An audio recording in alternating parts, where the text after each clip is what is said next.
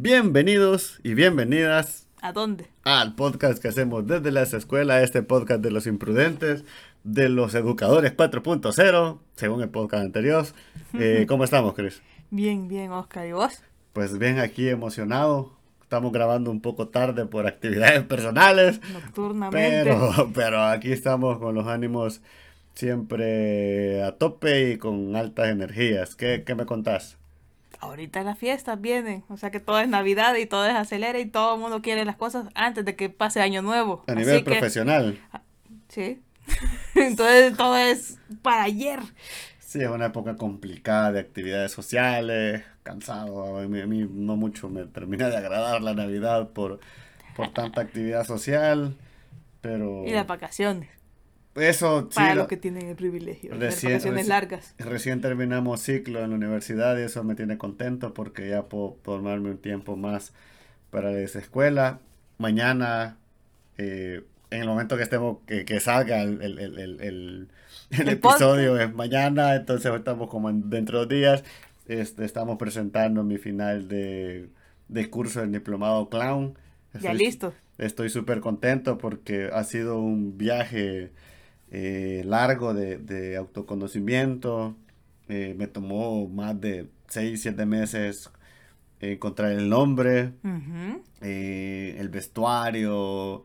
Eh, va a ser un, un momento bonito porque va a ser la primera vez que me ponga la nariz. Ujú. Eh, creo que es un momento súper significativo para todo clown y en mi caso es esta búsqueda de, de- del, del tontín chistoso que siempre, Ajá. siempre he tenido y que de alguna otra manera, pues lo pueden ver en el logo de la escuela, es este educador divertido que, que trata de hablar un poquito de, de- desde el corazón, más que de, de nuestras experiencias y de nuestros conocimientos, tratar de hablar desde, de- desde lo más sincero. Ujú. Así que es un momento importante, ¿verdad? Es sumamente Sí. importante y la verdad que me alegra poderlos compartir. Ok, Iniciemos el tema. ¿qué tema quedamos pendiente del podcast anterior? anterior? Quedamos pendientes de decir el ideal que hablamos, la educación en Finlandia. Hablando de educador 4.0, desde ahí apuntamos entonces finlandés. Finlandeses. ¿Y por qué finlandeses? ¿Por qué, cre- por qué crees o por qué se hizo Finlandia tan famosa a nivel educativo, a nivel de modelo educativo? Lo mencionaron con la fama de no hay tareas y hacer lo que querés. Así fue la fama.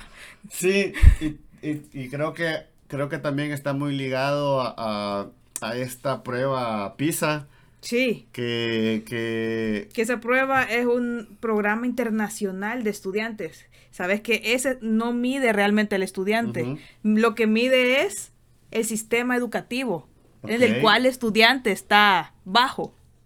Y está solo- como inmerso dentro de este sistema. Exactamente, evalúa al estudiante, pero solo estudiantes de 15 años. No me preguntes por qué, lo traté de investigar y solo dice estudiantes de 15 años, siempre Probablemente, evaluados. probablemente puede ser el promedio, y aquí estoy tratando de entender, probablemente sea como el punto medio de, de antes de la de- universidad o antes de ciertos de cierta Y entre educación técnica, inicios, porque, sí. porque Europa, por ejemplo, en la mayoría de países tienen un desarrollo de dentro de sus sistemas educativos que llegas como a un conocimiento general y hay un momento que, que creo que es más o menos ahí por séptimo octavo grado que empezás a tener actividades técnicas. Entonces es muy probable que eso pre- sea previo a. Tengo, Mm. Ser. tengo la noción de, probablemente nos estemos equivocando y si no, si nos estamos equivocando, pues nos, nos lo hacen saber. Pues. Sí. Ah, pues esa prueba, además de medir el sistema educativo, lo hace de una manera cuantitativa. Que es lo que dicen, que por eso es que no puedes medir la parte subjetiva de la educación, pero sí le ayuda a los gobiernos y a las instituciones a definir, ah, qué políticas educativas Claro. debo mejorar. Que realmente al final estos, estos como la PAES nuestra, sirven o deberían de servir como indicadores de lo que se está haciendo bien y de lo que está haciendo mal. Para el- volver al otro Claro, año y ejecutar. Creo que no tanto el próximo año, porque creo que es como, como si tomaste una decisión en cierto tiempo, a largo plazo, puedes ir mejorando, porque realmente, por ejemplo, el tema, aquí hablamos temas de matemáticas y demás, de un año para otro no lo puedes cambiar. Sí, no mide materias, mide mate, ciencias y lectura. Ok. Lo que te mide. Y lo interesante es que Finlandia ganó esa fama, pero la ganó en el 2000. Hace prácticamente 20, años. Y fue hace un montón, y todavía la tiene. Pero la fama, porque según las investigaciones, ellos ya no están en punto uno. Es que, ¿sabes? Y hace poco yo, yo, yo lo leía más en, en, en este proceso de investigación a profundidad de Finlandia.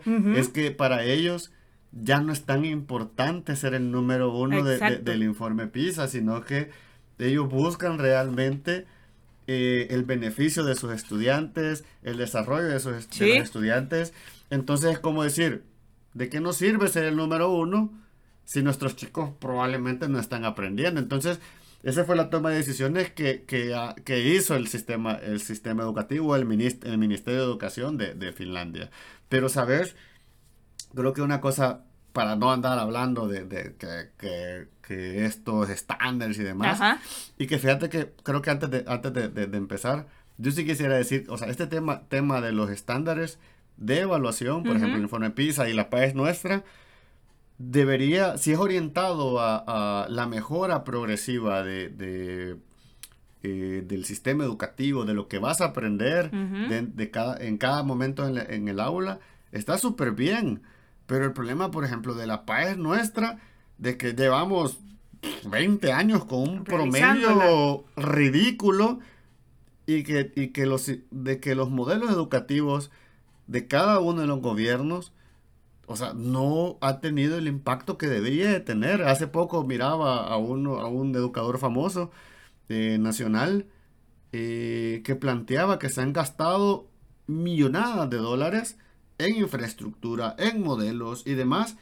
Pero no se ve reflejado. no se ve reflejado en ningún sentido. Ni siquiera, por ejemplo, decir en la paz. Nada que ver. Entonces, eh, creo, que, creo que podemos retomar, y por, ahí va la, discusión de este podcast, cómo Finlandia, haciendo cosas eh, esencialmente que parecieran básicas o de lógica, eh, ha llegado a atender la educación y la fama que sigue manteniendo. Que sigue manteniendo y probablemente ya no es el número uno en PISA, pero mantiene un, eh, un nivel educativo increíblemente alto. Y lo ha ido evolucionando. Si lo vas viendo a lo largo de todo lo que ha decidido desde el 2000, siendo número uno, fue cambiar su sistema. y volverse más, como no light, pero sí volverse... Yo, yo, yo creo que light sería menospreciar el cambio. Yo creo que está, y, lo ponía en las notas, eh, centrado en, el, estudiante, Y, esto, y esto cambia radicalmente la manera de, cómo vemos el accionario educativo. ¿Por qué? O sea, cómo centras una actividad en el estudiante. A mí me parece increíblemente, o sea, me parece una idea de otro mundo que el chico establezca ¿Qué? quiere aprender? Y, lo leía, por ejemplo, decía un profesor, eh, uno de, estos, de mis chicos le contaba a Justin Bieber. Justin Bieber. Sí. Y lo, y lo utilizaba como, como un ejemplo de desarrollo de proyectos. Y lo, y lo, y lo, y lo, y lo desarrollaba como una anécdota, anécdota y hablaba. O sea, probablemente para mí fue uno de los mayores retos porque no conocía a Justin Bieber. No tenía nada, o sea, no conocía nada de su música y tuve que orientar, y eso es un tema importante del docente, orientar al chico y aprovechar el tema que le gustaba y sacarle provecho. Y aquí están dos puntos importantes. Sí. Centrás la acción educativa en los gustos y los intereses y en la curiosidad del joven y tenés a un adulto docente facilitador activamente apoyando a este chico. Y guiándolo. Y guiándolo. O sea, es, es lo que hablábamos en Educación 4.0. Es un coaching. Sí. O sea, de otro nivel. Pero este vínculo de, de, de, de coaching, de facilitador, es el que genera también que, que, que el joven, o en este caso niños, tengan esta experiencia de ir aprendiendo lo que a ellos les interesa. O sea, de repente quieren, qué sé yo, investigar eh, sobre matemáticas.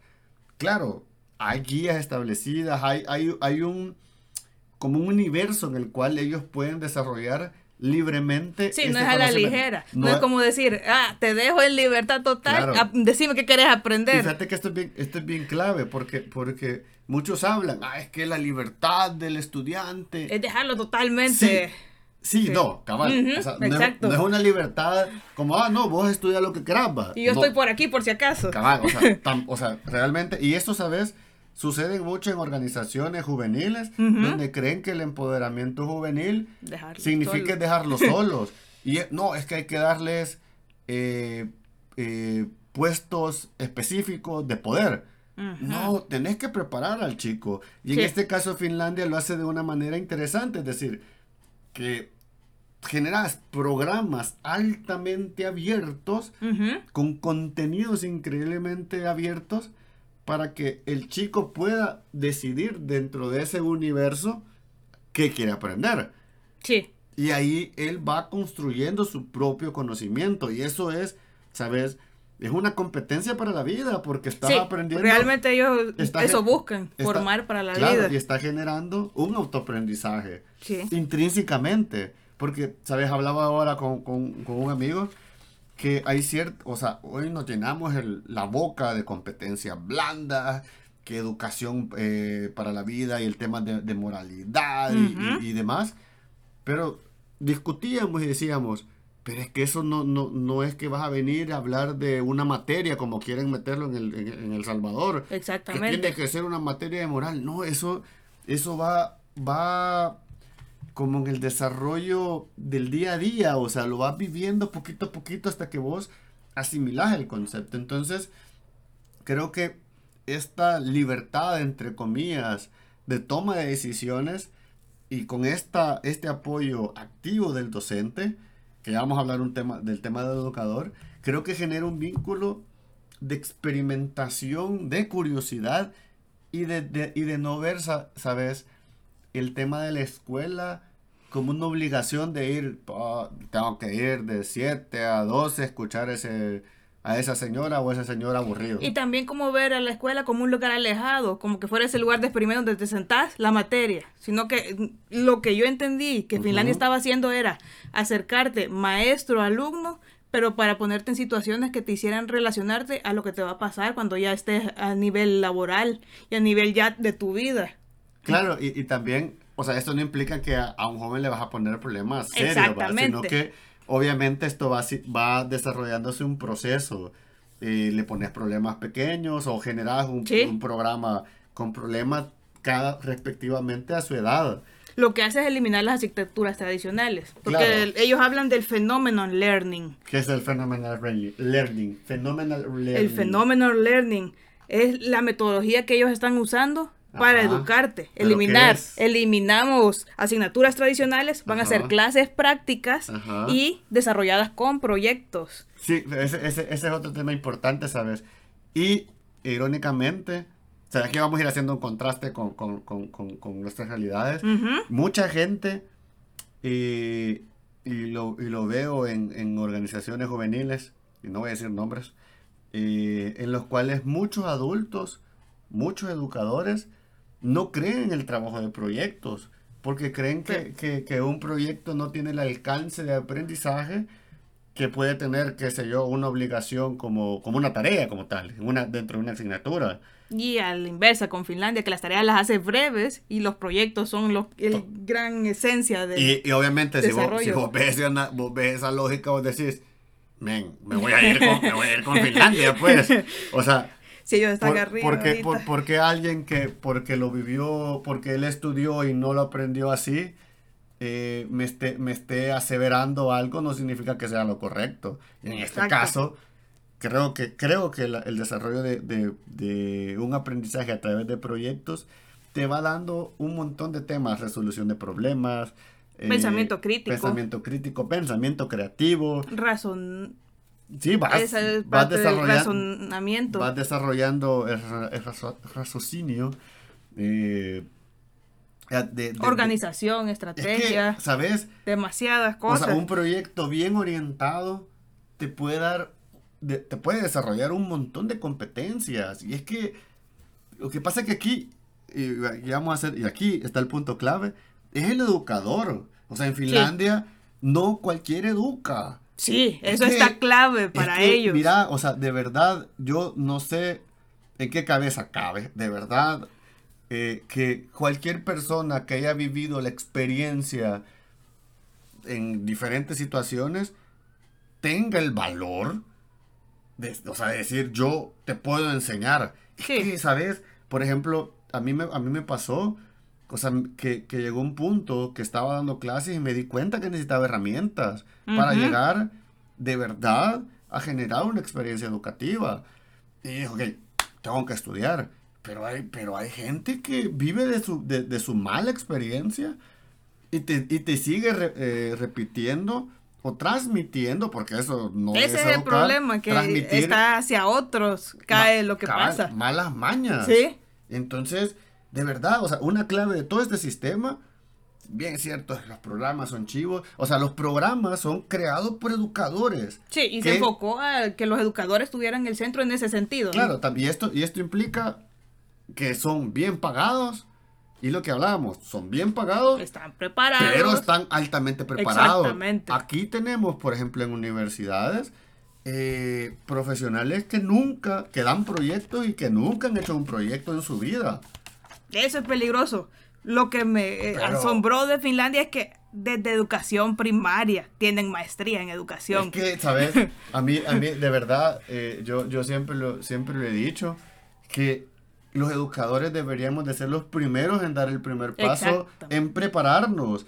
Y, de, o sea, de verdad, y lo voy, o sea, lo voy a decir por mi propia experiencia, eh, en la universidad estatal, en la, en, la, en la nacional de nuestro país, hay arquitectos o hay profesionales en general que no tienen casi nada de experiencia y no han sacado, o sea, llevan 300 años ahí. Ni experiencia laboral, ni experiencia de educador. Ni experiencia de educador, ni siquiera experiencia en una, en una simple maestría.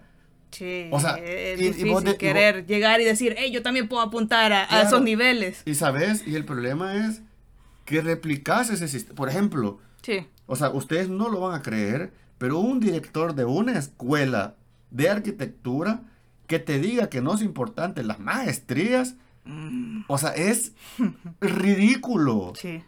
O sea, de verdad. Y esto no lo estoy diciendo de mentiras, lo escuché obviamente salté en su momento, me pareció ridículo. Es decir, alguien que guía a, a jóvenes dentro de una profesión, que diga eso, de verdad, o sea, y ves la diferencia por qué estamos como estamos a nivel educativo.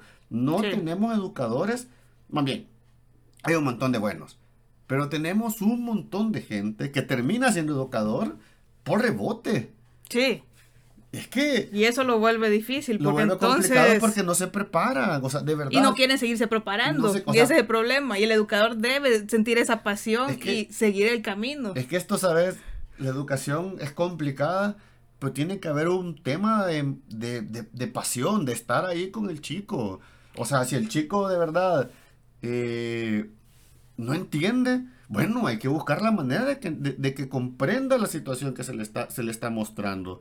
Pero. Además de que tenés que estar actualizándote constantemente. O sea, lo que eh. dijiste ayer puede ser que ahorita ya, ya pasó y ya no es válido, ya no aplica. Es que, ¿sabes? Es continuo. Y, y esa es una cosa importante también dentro de, la educación finlandesa. Y es que los mismos docentes, los mismos educadores, tienen un, feedback constante de otros educadores. Hay una autoevaluación constante. O sea, es decir, y, los y los evalúan dentro de, de sus aulas, del, del accionar y es constante decir, como, mira, esto lo puedes morar, esto lo puedes hacer así, esto lo puedes hacer allá. O sea, también hay un crecimiento personal. O sea, y obviamente, si vos sos, estás bien pagado, te, te, hacen sentir importante. Que justamente hace poco miraba eh, en el faro, en el faro.net, que es, una, una, es un periódico digital, y un reportaje de, de, la docencia, la docencia, la profesión olvidada. Aquí. En este país, en El Salvador, y probablemente en muchos países en Latinoamérica, el docente no, dentro de la jerarquía, no es el más importante. Es que, ¿sabes? El tema educativo... Ya se estudia menos. Es que, ¿sabes? el tema educativo, yo siempre lo he dicho y, y creo que moriré fielmente creyéndolo. es el que realmente te transforma cabezas, te transforma sociedades. Sí. Y, y, La educación y vos lo ves, por ejemplo, cambia. En el presupuesto que, va, que, que, que pronto, no sé cuándo lo van a aprobar, ya, ya me tienen un poco cansado en ese tema, que ves que la educación no es prioridad. Y se nota. Que, que, que, que la prioridad de nuestros gobiernos es tener gente armada. O sea, de verdad, ves otros países, Finlandia, por ejemplo, vos lo ves y su, y, y su presupuesto en educación es altísimo. Sí. Porque saben que la educación cambia cultura, genera sociedades buenas, pero todo lo hacemos al revés. No o sea, obviamente aquí hay un pero, y es que replicar este sistema No, es, eso pegarse, es pegarse también un tiro en las patas. y no es aconsejable. Fíjate que yo eh, estuve porque yo dije, Ajá. no todo puede ser Es como se- la cereza del pastel suena- todos queremos ser Finlandia, Suena increíblemente perfecto, pero pero no que- podés hacerlo. hay que contextualizarlo. ¿Por qué cre- Exactamente. ¿Por, por qué creerías vos que no funcionara en el país? Primero, profesores, no los queremos como ellos. Segundo, el profesor no está preparado como ellos. Desde primaria. Es que... Tercero, es un cambio, Finlandia. Es un cambio de sistema. Sí, un total. cambio de sistema. Tercero, Finlandia, además del alto rendimiento, quiere Sí. a su gente realmente feliz, satisfecha con su Claro, vida. es que- Eh, Entonces te va a dejar jugar y te va a dejar disfrutar tu infancia y hasta los siete años te va a empezar a decir, va, empecemos con que- todo lo que es el conocimiento. Es que, ¿sabes? Yo creo que creo que aquí, aquí difiero un poquito con vos. Si, si bien es cierto, a los siete años quizás empieza una formación de conocimiento eh, como más, entre comillas, formal. Sí, porque... Claro, porque los primeros siete años, que son quizás eh, los más importantes a nivel educativo, eh, el conocimiento es mucho menos estructurado. Eso Llamémoslo sí. así, ya, llamé- sí, que es como el chico... Pero te dan más libertad. Claro, eso es sea, lo que pasa en Finlandia. El chico le interesa esto y vos, como docente, le ayudas a que, a que ese, ese, ese interés se convierta en un conocimiento. Sí.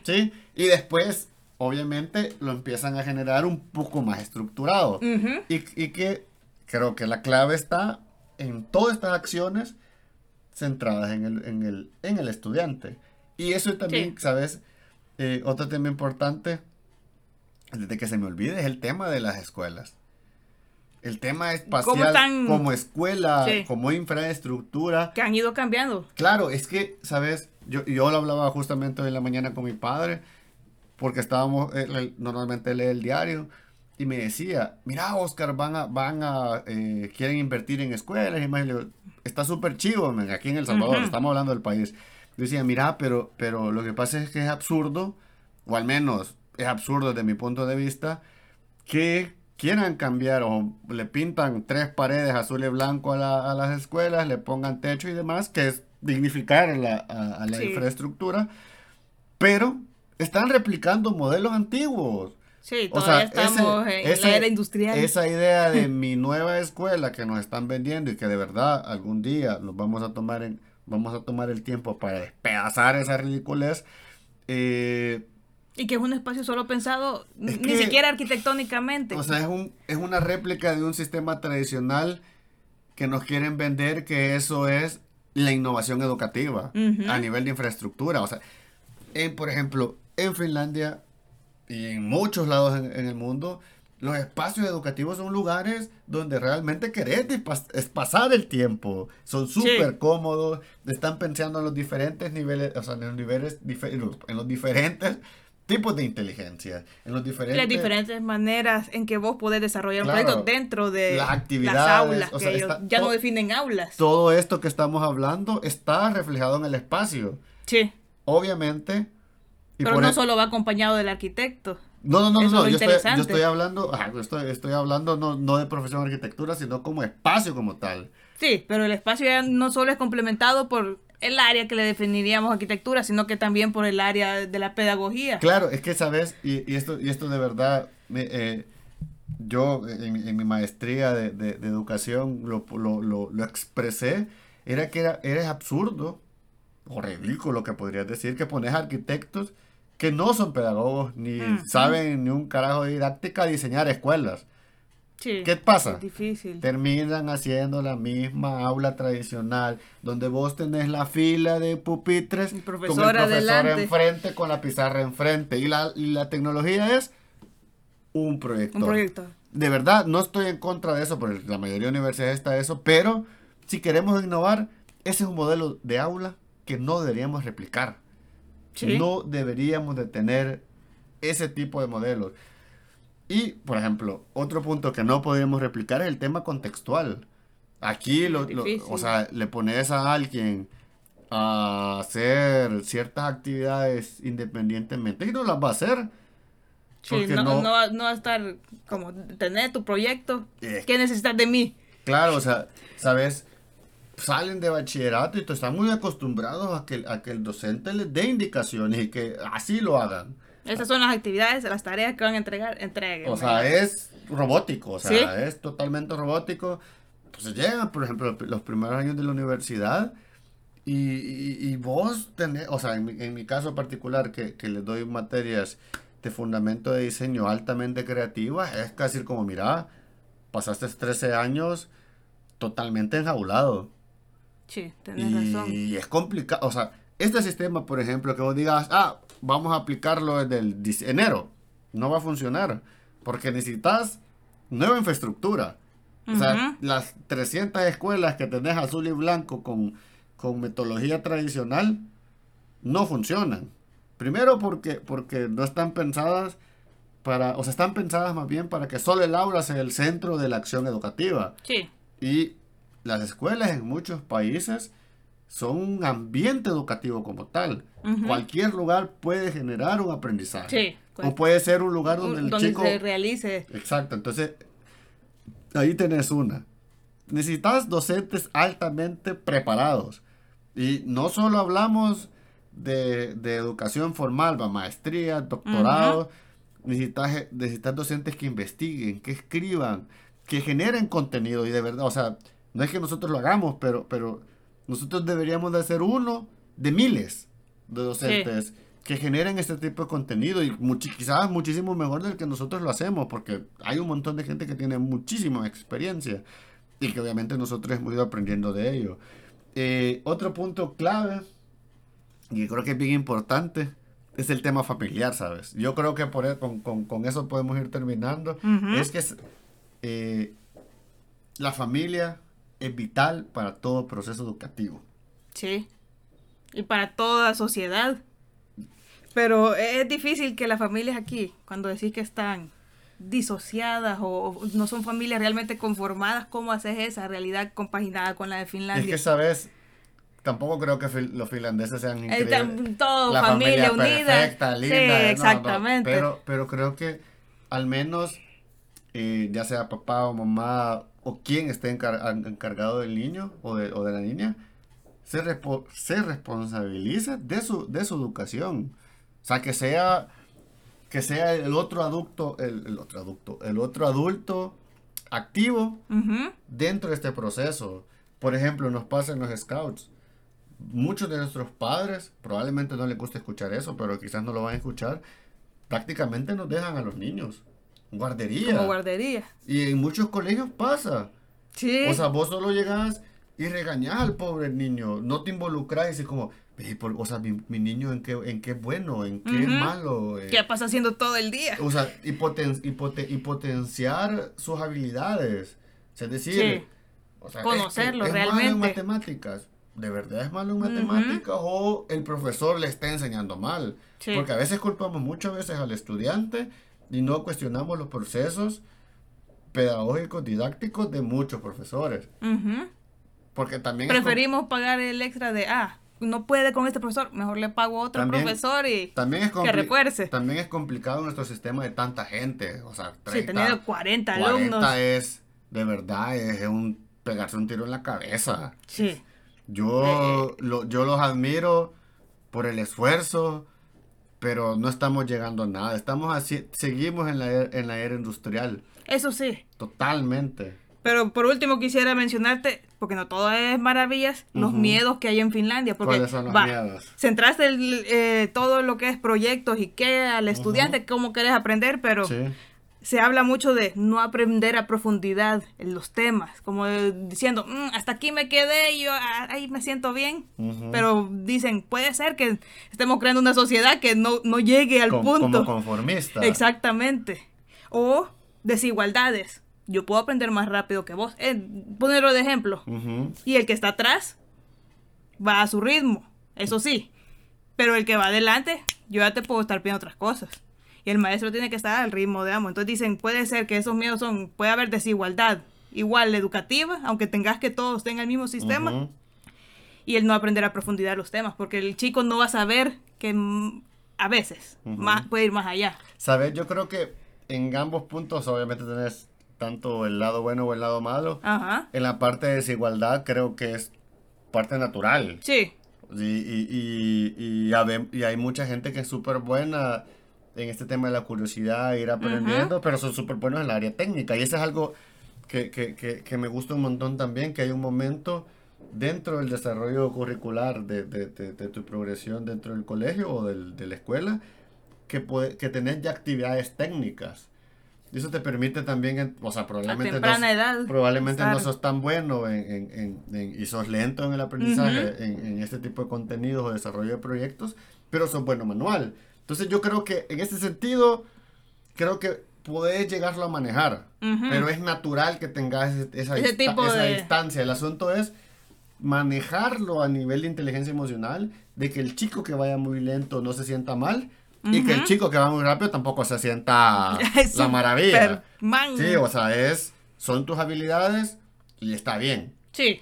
Y, no significa que sos mejor que el que va atrás en su la, camino. Y la primera parte creo que está muy orientado al tema del educador, que donde hasta dónde vos podés, eh, mm, si bien es cierto, mm. darle la libertad, pero vos podés ir presionando al chico que profundice, porque no, nos pasa muchas veces en muchas actividades que el chico te da una respuesta, ¿va? Sí, vos, vos decís, ah, ok, ha cumplido, pero si vos, al menos a mí me pasa muchas veces como educador, digo, pa, ok, ya lo, ya lo hiciste, lo puedes hacer mejor. ¿Te parece que, eso, que ese es el mejor trabajo que puedes dar?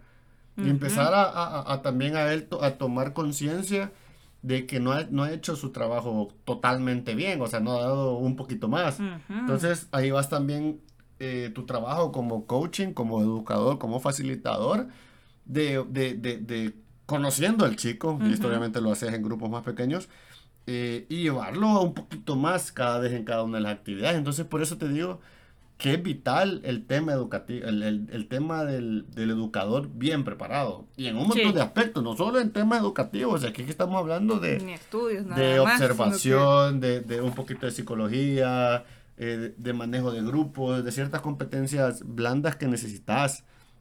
Yo creo que si a mí me preguntas, eh, en El Salvador lo aplicaría, me encantaría, pero es muy probablemente que no funcionaría. Y te lo voy a poner bien sencillo. Primero, nos quieren tontos. Sí. Nos quieren tontos eh, para tener, para tener, para tener eh, gobernadores o gobiernos que nos puedan manipular fácilmente. y esto implicaría, ¿sabes? Tener una mejor sociedad, una, sociedad más preparada, entonces no cualquiera te viene a bajar o a engañar para la gente que nos escucha en otros países. Eh, esa es una. Eh, el otro tema es que no quieren, no se le quiere invertir en la educación como, como deberíamos. Y esto implicaría cambiar el eh, sistema, adaptar escuelas, preparar probablemente a una generación de nuevos profesores eh, que los puedes ir a... A otros retirarlos. Sí, es que... A los que ya... Puedes, saber, puedes, ir generando un plan de... de sí, exactamente. Hay, mucha experiencia que creo que lo puedes retomar, lo puedes tomar, retomar como, como, como este, estos docentes con experiencia o, que ya lo deberíamos de jubilar, eh, que sean como tu equipo de evaluación, o sea, puedes encontrarles una manera de suavizar la retirada, porque tampoco el tema de las pensiones, que digamos que es la gloria en este país. No, eso sí, pero todos tenemos que aceptar que hay una salida a nuestros trabajos. Estoy, sabes, yo estoy totalmente de acuerdo, pero también entiendo que hay, hay, hay, hay mucha experiencia buena Sí. Hay otros que sí es como, miren, gracias, pero... ya no es necesario ya- su servicio. sí, no necesito su ayuda. Y entonces necesitas inversión, necesitas plata.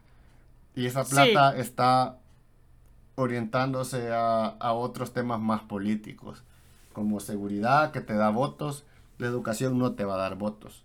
No. La educación te va a dar gente más crítica, eh, te va a dar un mejor país, pero lastimosamente lo vemos como lo, lo- lo- lo ven como un tema político y no como, como una mejoría a nivel Ah, sociedad. sociedad total. Y a nivel cultural creo que no funcionaría.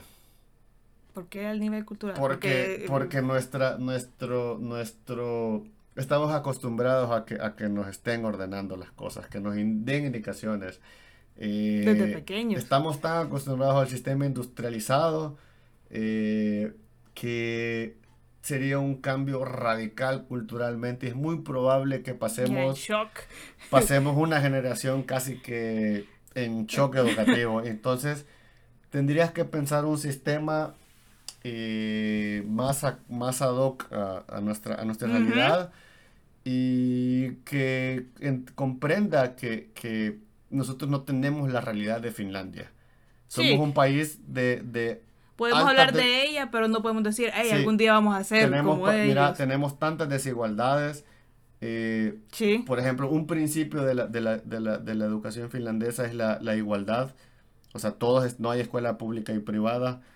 Eh, Se mantiene un sistema educativo nosotros, para todos nosotros todavía hablamos de educación pública y y privado. educación privada. Y, y privada todavía, bien Y todavía creemos que la educación privada es, es la mejor. cuando realmente es menos mala que la otra. Eso sí. Porque si bien es cierto, pues Pero tenemos en los dieces en, las dieces en las PAES, pero es que también la PAES, digamos que qué medidor tenemos. Entonces, eh, sí, tenemos realidades diferentes y tristemente es eso. O sea, la educación en Finlandia, podemos retomar ciertos recursos que podemos utilizar eh, a diario en las aulas, pero está, es una utopía a nivel educativo, a nivel de, de nuestro país. O sea, es triste, pero es, es lo que tenemos. Sí, eso es. Y pues creo que terminamos el podcast con esta reflexión un poco tristona, pero creo que está en esa búsqueda de como, como educadores, como estudiantes, como profesionales, como ciudadanos de este mundo, de ir mejorando nuestras realidades con, en nuestro entorno, eh, que revisando, investigando, y para que pues, o sea, hagamos un esfuerzo en cada uno de nuestros puestos educativos o, o donde estemos. no pues. mantener el sistema actual como está y seguir el ciclo en el que estamos. Un círculo vicioso complicado. Sí. Que deberíamos de romperlo y, y, y- y hay ciertos paradigmas que tenemos que destruir. Así que, eh, bueno, gracias. Gracias. Gracias por, por escucharnos en el 2019. Igual tenemos un programa especial que lanzaremos en un par de días. Eh, pues síganos en nuestras redes. Instagram va a sufrir un gran un cambio radical. Eh, Facebook va a estar ahí constantemente. Y pues espero, de verdad, estoy con el cuaderno de viaje ideándolo. eh, y es complicado para lo que quiero hacer, pero espero lanzarlo en este diciembre como, como lo hemos prometido. Y ahí vamos. Gracias por Sí. escuchar este podcast de los imprudentes. Gracias. Nos vemos. Vemos.